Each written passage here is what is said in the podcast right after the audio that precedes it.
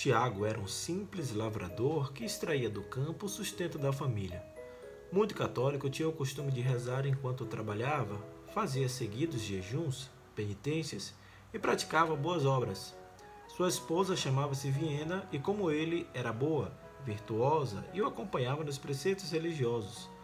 Demoraram a ter um filho, tanto que pediram a São Francisco de Assis pela intercessão da graça de terem uma criança cuja vida seria entregue ao serviço de Deus, se fosse essa sua vontade. E foi o que aconteceu. No dia 27 de março de 1416, nasceu um menino que recebeu o nome de Francisco em homenagem ao pobrezinho de Assis. Eu sou Fábio Cristiano e o santo do dia hoje, 2 de abril, é dedicado a São Francisco de Paula. Sejam bem-vindos. Somos, Senhor, tua igreja, que aguarda e apressa a tua vinda gloriosa. Que o Senhor nos encontre em paz, puros e santos. Aos 11 anos, Francisco foi viver no convento dos franciscanos de Paula. Dois anos depois, vestiu o hábito, mas teve de retornar para a família, pois estava com uma grave enfermidade nos olhos. Junto com seus pais, pediu para que São Francisco de Assis o ajudasse a ficar curado. Como agradecimento pela graça concedida, a família seguiu em peregrinação para o Santuário de Assis e depois a Roma. Nessa viagem, Francisco recebeu a intuição de tornar-se um eremita.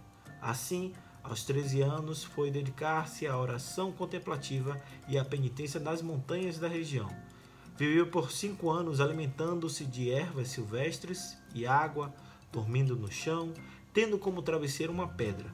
Foi encontrado por um caçador que teve seu ferimento curado ao toque das mãos de Francisco, que o acolheu ao vê-lo ferido. Depois disso, começou a receber vários discípulos desejosos de seguir seu exemplo de vida dedicada a Deus.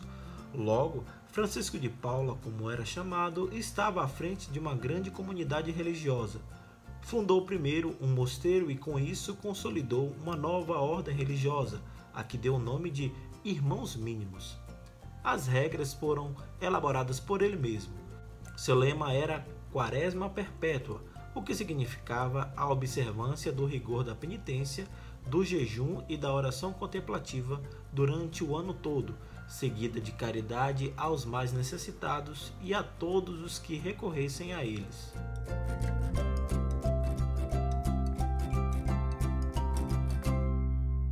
Milhares de homens decidiram abandonar a vida do mundo e foram para o mosteiro de Francisco de Paula. Por isso teve de fundar muitos outros. A fama dos seus dons de cura, prodígios e profecia chegou ao Vaticano e o Papa Paulo II resolveu mandar um comissário pessoalmente averiguar se as informações estavam corretas. E elas estavam. Constatou que Francisco de Paula era portador de todos esses dons. Ele previu a tomada de Constantinopla pelos turcos muitos anos antes que fosse sequer cogitada, assim como a queda de Otranto e sua reconquista pelos cristãos.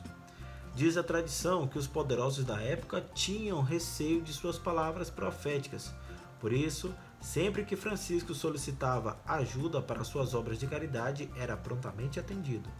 Quando não era, ele dizia que não deviam esquecer que Jesus dissera que depois da morte eles seriam inquiridos sobre o tipo de administração que fizeram aqui na terra, e só essa lembrança era bastante para receber o que havia pedido para os pobres.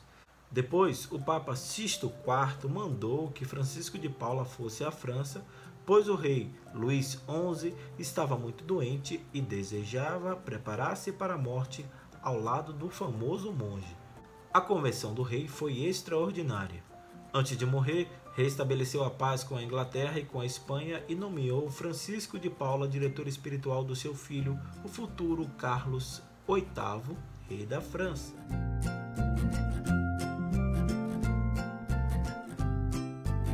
Francisco de Paula teve a felicidade de ver a Ordem dos Irmãos Mínimos aprovada pela Santa Sé em 1506. Ele morreu aos 91 anos de idade no dia 2 de abril de 1507 na cidade francesa de Plessis-les-Tours, onde havia fundado outro mosteiro. A fama de sua santidade só fez aumentar, tanto que 12 anos depois, em 1519, o Papa Leão X autorizou o culto de São Francisco de Paula cuja festa litúrgica ocorre no dia de sua morte. São Francisco de Paula, rogai por nós. Mas o Senhor virá, ele não tardará, que eu seja santo, santo, santo, pois Deus é santo, santo, santo, que a santidade prega